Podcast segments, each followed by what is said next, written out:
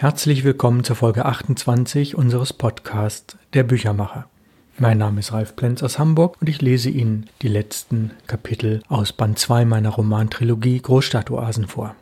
Wie Sie wissen, haben wir dort sechs Freunde, das sind vier Mädels und zwei Jungs, die über das Jahr hinweg, das geht um das Jahr 1984, verschiedene Dinge erleben. Hierbei nehme ich Bezug auf den Stadtteil Ottensen, es könnte aber auch jede andere Stadt sein, vorausgesetzt es ist eine Großstadt, daher der Titel Großstadtoasen. Dass es nun die 1984er Jahre geworden sind, das merkt man ein bisschen an der einen Stelle und an der anderen Stelle am Zeitgeist, aber letztlich geht es ja um Freundschaft.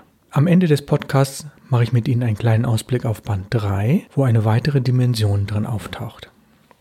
Wir befinden uns in Kapitel Jahre später und wir haben dort einige Geschichten drin mit Zeitsprüngen. Das heißt, es könnte ein bisschen anstrengend werden, aber das Gute ist, es sind die Fortsetzungen und teilweise die Fortsetzung der Fortsetzung aus anderen Geschichten. 2004. Keiner der Isokratiker wohnt mehr in Hamburg-Ottensen. Vermutlich bestimmen familiäre Veränderungen sowohl den Wohnort als auch Teile des Alltags. Bezahlbaren Wohnraum, der nicht in einem Hinterhof liegt, möglichst mit Garten für Kleinkinder, gibt es leider nicht in Ottensen, wohl aber in Bahrenfeld, Lurup und dem als Stadtteil der hochnäsig superreichen verschriebenen Blankenese. Wenn sich die Isokratiker treffen, fällt kein Wort über Tagesmütter, Oma-Hilfe oder Probleme in Grundschulen. Warum auch? Die Freunde konzentrieren sich auf andere Dinge. Das genießen sie am meisten, wenn sie sich wiedersehen. Es kann schließlich niemand behaupten, Windeln oder Kinderimpfungen seien wichtiger als die politischen Dinge, die in diesem besonderen Stadtteil vor sich gehen. Sogar die Grünen gibt es noch, auch wenn einige Bekannte damals vorausgesagt haben, die würden schneller von der politischen Fläche verschwinden, als Turnschuhe in Gebrauch haltbar sind. So wie auch die K-Gruppen zu Beginn der 80er Jahre untergegangen waren. Wohlgemerkt, wir sind jetzt im Jahr 2004. Die erste Fortsetzung. Die Datenmaschine wurde Realität. Verschiedene Hersteller von Laserdruckern vergrößerten und optimierten ihre Maschinen so weit, dass ein 200-seitiges Buch in weniger als zwei Minuten ausgedruckt werden konnte. Zusatzaggregate an dieser Maschine erledigten die Bindung als Buch in akzeptabler Qualität. Ein mit Victor befreundeter Unternehmensberater begleitete den Markteinführungsprozess einer dieser Maschinen über rund zwei Jahre als Coach. Für den Berater war es höchst spannend zu erfahren, wie lange und aufwendig Schulungen sein können, sodass am Ende der Verkäufer einer solchen Maschine die Sprache eines Verlegers trifft und es keinerlei Irritationen mehr vor oder nach einem Verkaufsgespräch gibt. Mehrere Firmen in Deutschland und Europa bieten seit diesem Jahr folgende Dienstleistung an. Ein Autor oder Verleger legt eine fertige Textdatei oder ein Layout in Form einer PDF-Datei auf dem Server eines Druckdienstleisters ab und rund eine Woche später erhält er drei Musterexemplare inklusive ISBN und E-Book. Die früher üblichen Vorlaufkosten, die zwischen 5.000 und 20.000 Euro lagen, schmolzen auf einen Rest von weniger als 100 Euro. Natürlich nur, wenn man alles selbst macht oder selbstlose Familienangehörige oder Freunde hat, die das übernehmen. Die Revolution entfesselt die Autoren. Zwar konnten sie nun jedes ihrer Bücher ohne Risiko produzieren, waren jedoch an diesen On-Demand-Dienstleister gebunden. Das abgegebene Versprechen, dass dieses Buch auch in die Buchhandlung käme, wurde aufgrund der vorhandenen Buchhandels- und Vertriebsstrukturen in den meisten Fällen nicht eingelöst. Solche Autoren befanden sich nun leider in den Händen einer Datenapotheke. Selbst bei einer Auflage von 100 und mehr Exemplaren waren die Stückpreise eines Schwarz-Weiß-Buches so hoch, dass es nicht wirtschaftlich verkauft werden konnte, von farbigen Büchern ganz zu schweigen. Es waren Apothekerpreise, die dauerhaft angeboten wurden. Die Datenmaschine existiert, ermöglicht jedem in Mini-Auflagen sein Buch herzustellen, ohne dass er Vorlaufkosten hat. Doch damit ist noch keines dieser Bücher verkauft, vor allem nicht wirtschaftlich produziert. Die scheinbare Basisdemokratie des Digitaldrucks hatte die Dominanz weniger Konzerne zur Folge, die Gewinne auf Kosten unbedarfter Autoren machen. Mehrere Gesprächsrunden der Isokratiker führten dazu, Kapital für eine solche Digitaldruckmaschine mit angeschlossener Weiterverarbeitungsmaschine zu besorgen und die Maschine aufzustellen, rund sechs Arbeitsplätze zu schaffen und einen Verlag für Autoren zu gründen. Die genaue Berechnung ergab jedoch, dass die Bücher zu einem Verkaufspreis zwischen 100 und 200 Euro angeboten werden müssten, was wirtschaftlich natürlich völlig unsinnig wäre. Aus der Traum von der Basisdemokratie. 2010 Insbesondere Viktor betrauert die alten Zeiten und die vielen verlorenen Arbeitsplätze durch die digitale Revolution in der Druckbranche. Wie konnte das geschehen? Die Anzahl der Mediengestalter, vormals Setzer, ist relativ konstant. Sie übernehmen aber auch die Arbeit von weiteren Berufsfeldern wie Fotograf, Retoucheur, Korrektor, Layoutor, Setzer und andere mehr. Die Reprobranche ist auf etwa 10% des ursprünglichen Volumens geschmolzen. Den Beruf des Monteurs für Filme zur Belichtung der Offset-Druckplatten gibt es nicht mehr. Platten werden direkt in einem Laserbelichter oder der Maschine für beispielsweise 32 Buchseiten beschrieben und entwickelt. Sehr viele Druckereien mussten in den letzten Jahren schließen oder sich drastisch verkleinern.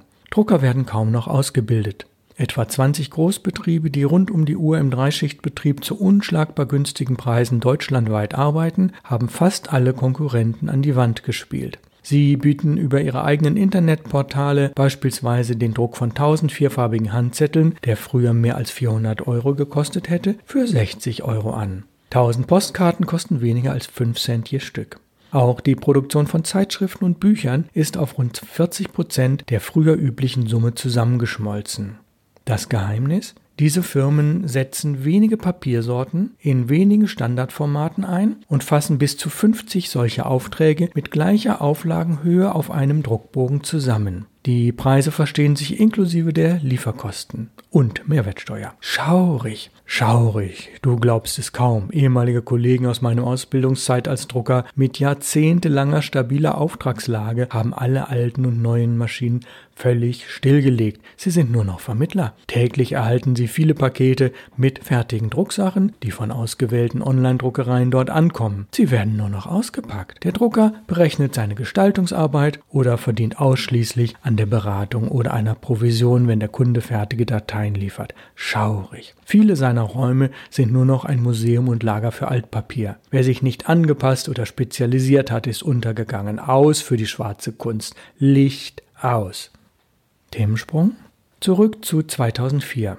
Wie ging es mit dem genialen Programmierer weiter? Auch wenn aus Sicht der ersten Dekade des neuen Jahrtausends die Computerzeit überhaupt erst Ende der 80er Jahre mit MS-DOS-Computern begann und sich Windows als gängiges Betriebssystem etwa 1992 etabliert hatte, war die Vorgehensweise des Informatikers vor 20 Jahren, also 1984, absolut richtig. Er setzte auf eine bewährte Datenbank unter einer bewährten Programmiersprache und ließ sich weder beim Betriebssystem noch beim Computer durch den neuesten Hype beeinflussen oder gar irritieren.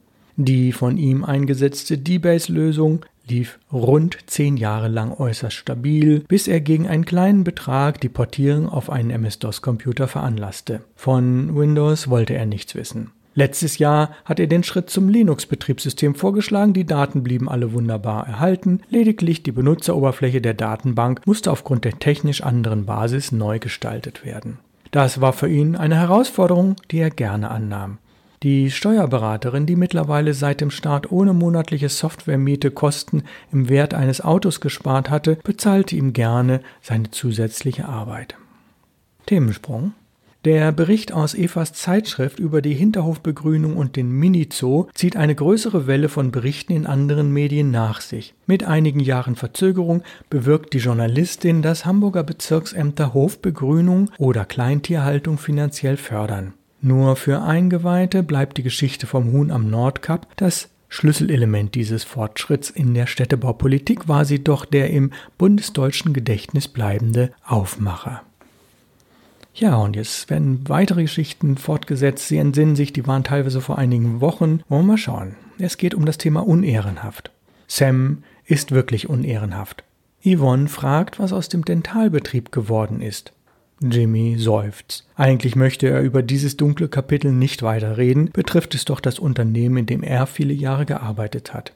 Viel lieber möchte er über den zunehmenden Schiffsverkehr auf der Elbe berichten, mehr über die Hafenerweiterung und Airbus diskutieren, sowie über die Gentrifizierung, die Hamburg-Altona und Ottensen fast vollständig im Griff hat. Doch Yvonne lässt nicht locker. Rede doch, und zwar nicht um den heißen Brei herum.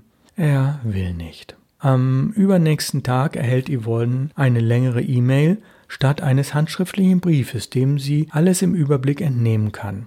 Es werden keine Zahlen oder Namen genannt, sondern nur das Wesentliche der zweiten Betriebsübergabe neutral dargestellt. Schon den ersten Satz versteht sie nicht, in dem davon die Rede ist, dass Decos Cousin Sam sich schon wieder unehrenhaft verhalten hat. Wieso der schon wieder? Der ist doch schon lange nicht mehr in unserem Dunstkreis. Er ist das schwarze Schaf der Familie. Was hat der mit diesem Betrieb zu tun? fragt sie sich. Sie runzelt die Stirn. Offensichtlich reicht ihr Vorstellungsvermögen nicht dafür, was im Folgenden angedeutet wird. Jimmys Ausführungen nach war Decos Cousin Sam kaufmännisch begabt und hatte bereits in verschiedenen Branchen gearbeitet. Dass er in einigen seiner Arbeitsstellen unehrenhaft ausstieg, teilweise mit guten Abfindungen, tauchte später als Gerücht auf, konnte aber nicht genau belegt werden. Jimmy wollte nach einigen Jahren der Betriebszugehörigkeit gerne wieder als Zimmermann arbeiten, ganz entspannt im Hier und Jetzt. Vorher begleitete er noch die anstehenden Verkaufsverhandlungen des Chefs. Über die Grundsubstanz des zu veräußernden und seinen Wert war man relativ bald einig. Der neue Käufer, nämlich Sam, erwies sich als geschickter Verhandler und entpuppte sich als Scharlatan, denn er pokerte sehr hoch viel zu hoch. Er fälschte, log und drohte. Hier folgen längere, detaillierte Beschreibungen, was Inhalt des Vertrages war, wo Dinge weit unter Wert angegeben waren, Tatsachen merkwürdig dargestellt wurden. Ah ja, man merkte deutlich, dass Jimmy sich die Dinge gern von der Seele schreiben möchte. Was hat das nun damit zu tun, dass ein alternativ geführtes Unternehmen auf einmal einer Heuschrecke ausgesetzt wird? Fragen über Fragen. Zwar sind Jimmys Ausführungen recht strukturiert, einzelne Aspekte gut nachvollziehbar, die Verhandlungen über den tatsächlichen Unternehmensverkauf aber bleiben im Teilen im Dunkeln. Liest sie zwischen den Zeilen etwas von verletzter Ehre? War mal die eine Seite, mal die andere Seite der Verhandelnden unrealistisch in ihren Vorstellungen? Sprachen alle die gleiche Sprache? Die Verhandlungen jedenfalls zogen sich damals mehrere Monate hin, so Jimmy. Sie kamen irgendwann zu einem Abschluss, über den nichts Genaues gesagt wird. Das Ende vom Lied. Sam übernahm das prosperierende Unternehmen für einen Spottpreis, führte es in seiner Art recht gut, jedoch die Fluktuation unter den Mitarbeitern stieg.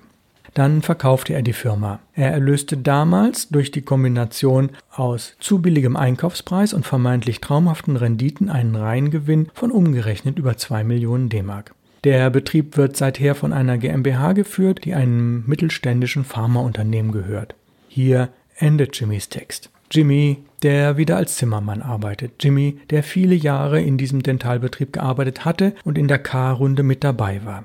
Die genauen Wandlungen und Änderungen in diesem vorübergehend alternativen Betrieb, gegründet von einer freundlichen Japanerin, übergeben in gut geeignete Hände, endete doch im kalten, gewöhnlichen. Auch auf weitere Nachfrage von Yvonne schweigt sich Jimmy weiterhin über seine misslungene Verhandlungsführung aus. Themensprung Jimmys Vater, der Witwer ist, möchte von seinem Sohn einen Tipp haben, wie er das Geld aus einem kleinen Familienerbe der Mutter in einem Aktienwert über 40.000 D-Mark anlegen kann. 10.000 Google-Aktien werden erworben und der Vater, der sie niemals verkauft, freut sich später über die gelegentlichen Dividenden, auch wenn er selbst keinen Computer oder gar eine Suchmaschine benutzt. Schließlich findet er alle Dinge in seiner Wohnung, warum sollte er eine Suchmaschine kaufen oder benutzen? Einige Zeit später, als sein Gedächtnis etwas nachlässt, bittet er seinen Sohn Ach, Google das doch mal für mich. Ich bin schließlich an dieser Google-Firma beteiligt. Sollen die doch mal ein bisschen ein gutes Werk tun und mir ein Ergebnis ausspucken, auf das ich alleine nicht gekommen wäre. Themensprung. Oma Hedwig löste um 2012 die Stadtwohnung ihres verstorbenen Vaters auf. Die vorherigen Mieteinnahmen aus den zwei kleinen Apartments in den Grindelhochhäusern, die er seit der Erbauung besaß und ihr nach seinem Tod 1955 vererbt hatte, reichten aus, ihre Rente etwas aufzubessern. Die dritte kleine Grindelwohnung nutzte sie gelegentlich, den dazugehörigen Keller inspizierte sie nur alle paar Jahre.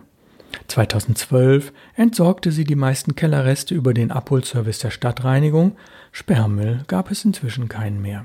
Bevor die Stadtreinigung kam, entdeckte sie unter acht Bildern aus dem Besitz ihres verstorbenen Großvaters im Keller drei Matisse-Zeichnungen und das Ölbild La Gommeuse von Picasso. Sie verkaufte alles für unvorstellbar viel Geld an einen Sammler namens William Koch. Mithilfe eines Notars gründete sie eine Stiftung und setzte ihren Enkel Deco lebenslang als Alleinvorstand ein.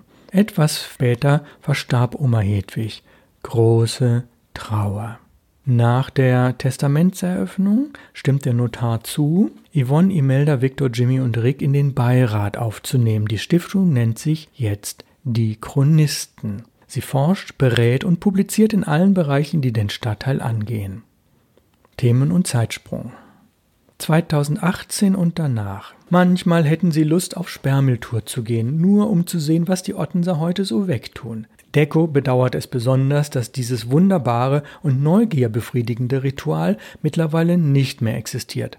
Oh, Sperrmüllkultur gibt es schon über zwei Jahrzehnte nicht mehr. Die Stadtreinigung kommt nur noch auf Bestellung. Naja, und die Lagerkapazitäten von Kellern wurden bei Neubauten immer kleiner. Dachböden gibt es auch nicht mehr. Bei jüngeren Leuten ist es viel angesagter, neue und preiswerte Haushaltsgegenstände zu kaufen, als alte und solide von Flohmärkten oder aus anderen Quellen zu erhalten, zu sammeln oder zu erwerben. Was aber vor etlichen Jahren in Ottensen und anderen Stadtteilen realisiert wurde, waren Tauschringe. Es wurden Dienstleistungen angeboten oder gesucht und wenn man die Leistung erbracht hat, wird der vereinbarte Preis einem virtuellen Konto gutgeschrieben. Auch Möbel oder Haushaltsgegenstände oder Hilfestellung jeder Art werden als Tauschobjekte angeboten und meistens mit Haare schneiden, Rasenmähen, Babysitten und ähnlichem virtuell verrechnet. Das hat über etliche Jahre relativ gut funktioniert, aber der Kreis der aktiv Mitmachenden wurde kleiner und es kam zu wenig Innovation auf. Dennoch wurde eine neue Form von Nachbarschaft geschaffen, die Beteiligten waren im Allgemeinen sehr zufrieden.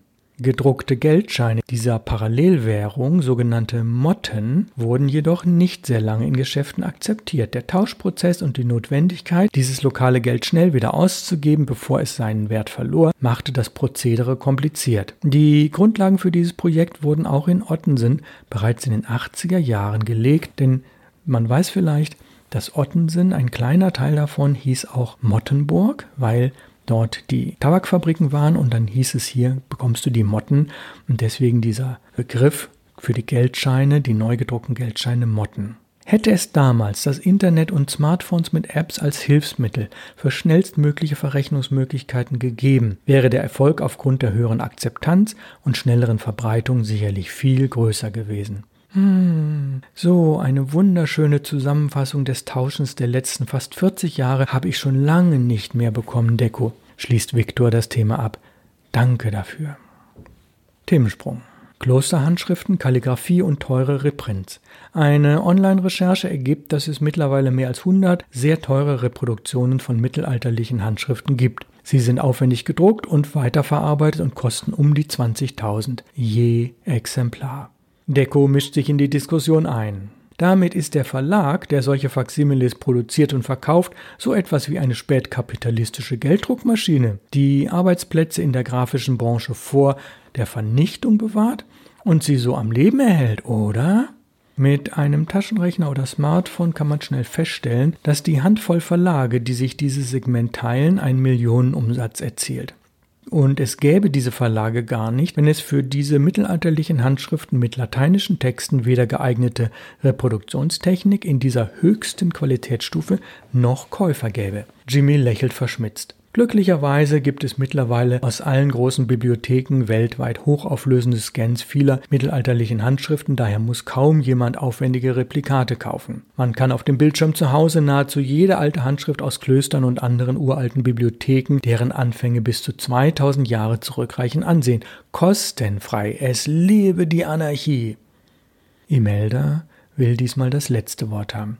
Hey Jungs, leider vergesst ihr die unschätzbar wichtige Haptik dieser Bücher und dass es einfach reiche Leute gibt, die solche Dinge gern besitzen wollen, auch wenn es nur Replikate sind. Letztlich setzt sich der Kapitalismus doch durch, jedenfalls bei den Reichen. Sie meinen, Werte anhäufen und vererben zu können und vergessen, dass es sich lediglich um geschickt bedrucktes Papier oder Pergament handelt.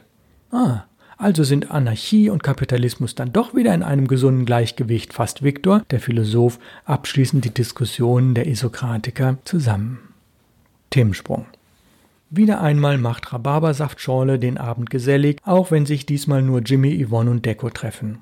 Fast aus erster Hand, nämlich von Viktor, weiß Yvonne, was aus dem Mietshaus geworden ist, das dem in den 80er Jahren gegründeten Verein der Anarchisten gehörte, dessen Mitglieder Hausbesitz als Bestrafung ansahen. Die Vergangenheitsform deutet schon an, dass das Haus nun neue Besitzer bekommen hat. Wie war das möglich? Viktor bekam nicht alle Irrungen und Wirrungen der letzten Jahre mit und dazu waren es einfach zu viele.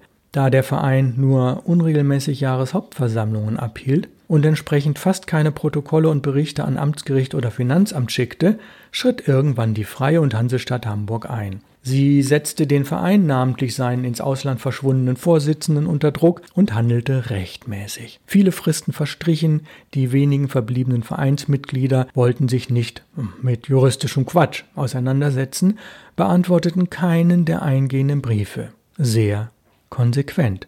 Von beiden Seiten sehr konsequent. Das Ende der Geschichte.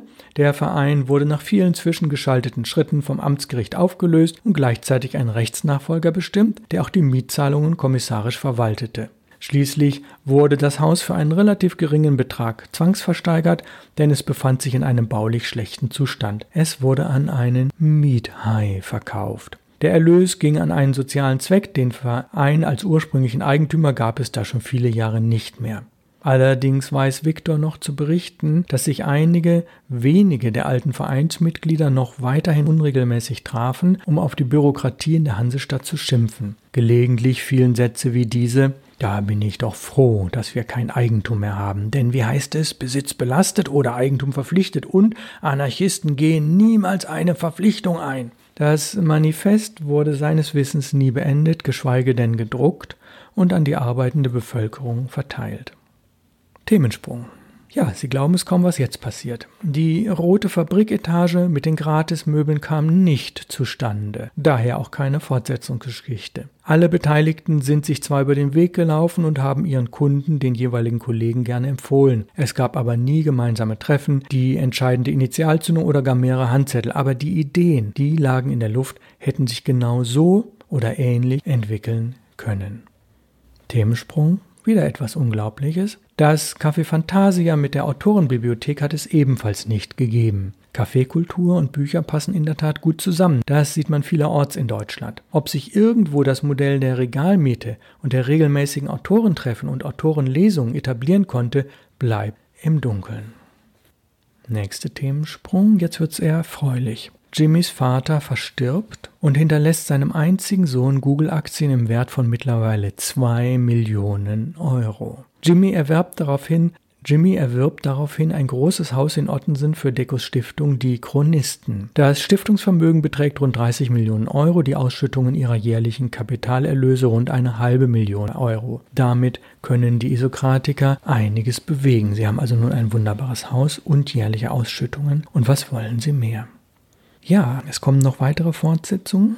Es gibt Fortsetzungen der Fortsetzungen und alles wird am Schluss gut. Wir haben noch eine Folge, die 29. und machen natürlich schon einen kleinen Ausblick, was passiert in Band 3, wo das Jahr 1984 nochmal erlebt wird. Will vor allem andeuten, es geht wieder um die gleichen Personen, um die nahezu gleichen Situationen, aber es gibt eine neue Person dazu und das ist eine junge Psychotherapeutin. Ich kann den Namen schon mal nennen. Theresa ist das. Und Theresa lernt alle die Isokratiker kennen, aber immer nur einzeln. Und sie erlebt mit ihnen das Jahr 1984 aus einer neuen Perspektive, nämlich aus der psychologischen Perspektive. Sie hilft einigen der Isokratiker, bemüht sich sehr zu helfen und am Schluss kommt dabei heraus das Psychogramm der Szene der 1984er Jahre.